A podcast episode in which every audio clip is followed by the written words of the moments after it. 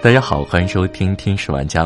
今天和朋友们分享的这篇文章来自桌子的生活观，原创桌子先生。河南高考调包案真相，孩子才是家长最真实的镜子。近期，在网络引发热议的河南高考调包真相终于公布。在此之前，我们可以先来回顾一下这件事发生的前因后果。今年高考结束后，河南有四名家长在网上发帖反映，质疑孩子的答题卡被调包。据悉，其中两名家长还是公职人员。这四位家长，他们都认为平时成绩优秀的孩子，高考估分和实际成绩相差太大，估分有五六百多，可是高考成绩却只有两三百分。在互联网高度发达的今天，高考成绩还能被调包？这件事在家长们的闹腾下，在网上引发广泛关注与讨论。其中最神奇的当属考生苏小妹的家人。这位父亲自称是一名检察官，专门受理别人的举报。但是从他的微博和他对女儿高考整件事的态度来看，真是令人叹为观止。苏爸对女儿的成绩相当自信，六月份还说女儿肯定能考六百多分。所以他完全无法接受女儿高考只考出三百多分的成绩，所以他坚持高考肯定有黑幕，并表示一定要与黑势力抗争到底。另一名考生苏小芳一家闹出的动静同样不逊色于苏小妹，她本人更是被网友调侃为在本届高考大赛 C 位出道的选手。在调查结果出来之前，于小芳坚称自己不可能只考这么点分。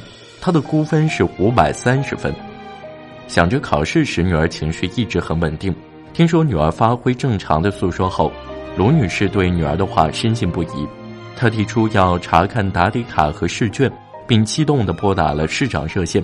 河南招生办对此事高度重视，启动程序进行反复调查和核实，很快结果就出来了。首先是这个苏小妹。他的高考文章与默写作文做了对比，字迹完全一样，完全不存在调包事件。可是调查并没有就此终止。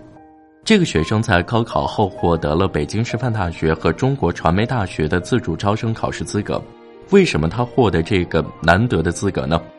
因为他在顶级期刊上面已经发表了两篇论文。可是调查发现。这个学生的两篇论文全部涉嫌抄袭，而且几乎一模一样。再说这个于小芳，专家鉴定她的字迹和高考字迹一致，也不存在调包事件。可是调查也并没有就此打住，网友们找到了于小芳平时的成绩，从高考表里我们也能看出于小芳成绩的起伏相当大，数学有考过五分，也有考过一百二十六分。也就是说，于小芳的成绩忽高忽低，好的时候能进年级前五十，差的时候排到年级一千名开外，可以说是很蹊跷了。为什么会这样？有很大的一个可能性是，他平时的考试有很大的可能是作弊的。我们再看看网上帮助作弊的广告，可以说是铺天盖地。某些地方的作弊已经形成了完整的产业链，而高考是很难作弊的。被抓到了会判刑，没有人敢操作。正因如此，苏小芳才会考出这样的成绩。高考的成绩很可能就是她真实水平。终于，真相大白了：四名考生的高考成绩都是真实的，不存在调包的事件。但这件事情并没有这么简单就完了。这些考生被查出的抄袭和作弊行为，如果属实，将会面临非常严厉的处罚。三年内不得参加国家各类教育考试。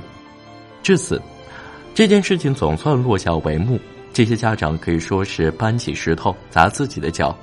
可是颇为神奇的是，这位苏小妹父亲的三观让人大为震惊。当苏小妹被查出所发表的论文是抄袭时，他竟然大言不惭地说：“天下文章一大抄，这很正常。”看到这样的家长。我对苏小妹撒谎和抄袭的行为一点也不奇怪了。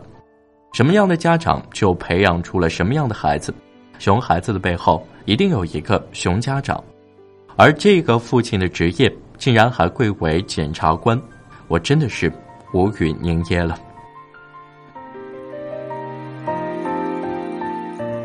官方公布真相后，那些家长们纷纷玩起了消失、清空微博、手机关机，不配合警方调查。想起之前要查高考试卷的那种趾高气昂的气概，可以说是非常鲜明的对比了。自己孩子平时是什么样的成绩，自己心里难道真没点数吗？这些家长真的是下的一手好棋，不惜赌上孩子们的学业前途，明面上攻击招生办，暗地里揭发招生考试黑幕，可是做来做去，最后把自己的孩子推入了火坑。有什么样的熊家长？就会有什么样的熊孩子，维护和纵容熊孩子的行为，总有一天，这个世界会连你和熊孩子一起教育。知乎作者陈兰香曾讲过一个真实的故事，说的是某年高考结束，一位考生家长就找到考生办投诉，闹得脸红脖子粗的，一问才知道儿子高考时把答案写在了草稿纸上了。还没腾到答题卡上，卷子就被收走了，这实在太不公平。招生办回复家长：高考收卷时间是固定的，到了交卷时间，你没答完就是没答完，怪不了别人。可是这位家长说：“你没让我儿子填写答案，这不公平，有黑幕。”结果闹来闹去，这位家长竟然去上访了，他强烈要求招办给他儿子赔偿二十万。因为儿子本来可以上名牌大学的，只是答案没来得及填写，他闹得太大，没办法，招生办只能同意把他儿子的草稿纸调出来。可是看到儿子的草稿纸后，这位家长再也没有说一句话，而是扭头就走了，生怕工作人员再找他说话。为什么？因为这名考生的草稿纸跟他的答题卡一样，都是一片空白，可以说是啪啪打脸了。这个熊孩子考砸了，想甩锅，他可能没有想到自己的爸爸比他还要熊，竟然一路闹到了这个地步，这才导致最后收不了场。这个故事与此次河南高考调包事件简直如出一辙。孩子所有的表现都是父母平日里言传身教的投影，孩子就是复印件，原件是什么样，孩子就是什么样。比起熊孩子，更可怕的是他们背后的。熊家长，还记得发生在美国的中国留学生案件吗？这些孩子平时在中国被家长们惯坏了，可是去到美国依然不懂得收敛，不恶不作。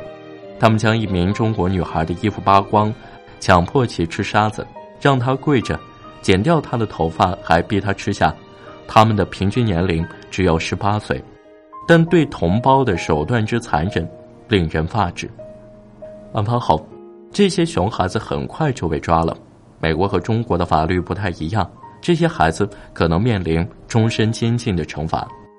可是，让人震惊的是，熊孩子的家长急忙飞到美国后，在事发之后第一时间想的不是道歉，而是去贿赂，想私下以金钱摆平此事。最后，这个家长也被警方逮捕，锒铛入狱。这个家长还以为孩子惹了事情可以用钱来摆平，他们轻飘飘的觉得，孩子之间只是玩玩而已嘛，有什么大不了的？孩子还这么小，不要和他计较。可是，如果什么事情都可以这样解决，那还要警察干嘛？有这样的家长，我倒是能理解，为什么他们的孩子这样恶毒了，因为他们有恃无恐，觉得不管什么事情都有家长在背后擦屁股。家长的三观里藏着孩子的未来，言传身教从来不是说说而已。父母是什么样，就会以不同的方式折射到孩子身上。孩子年纪小，容易做错事，自己还不知道，可你身为家长，难道也不知道吗？一味的纵容只会害了孩子，别人不可能因为他年纪小就会原谅他的错，你的孩子也永远不可能不长大。要知道，不是所有的事情都是说声对不起就能被原谅的。这个世界最大的恶就是作恶而不自知。家长作恶的同时，还害了自己的孩子。或许，只有在为自己的固执和作恶付出代价的时候，他们才会幡然醒悟。好了，这就是今天的节目。如果你对这个话题有什么想说的，欢迎在评论区打字和我们分享。也欢迎扫描屏幕下方的二维码，加入我们的听友群。这里有好多有趣的小伙伴在等着你哦！同时也欢迎关注我的个人微博：杨成浩，浩，杨树的杨，过程的程，是天好的好。感谢你的收听，我们下期再见。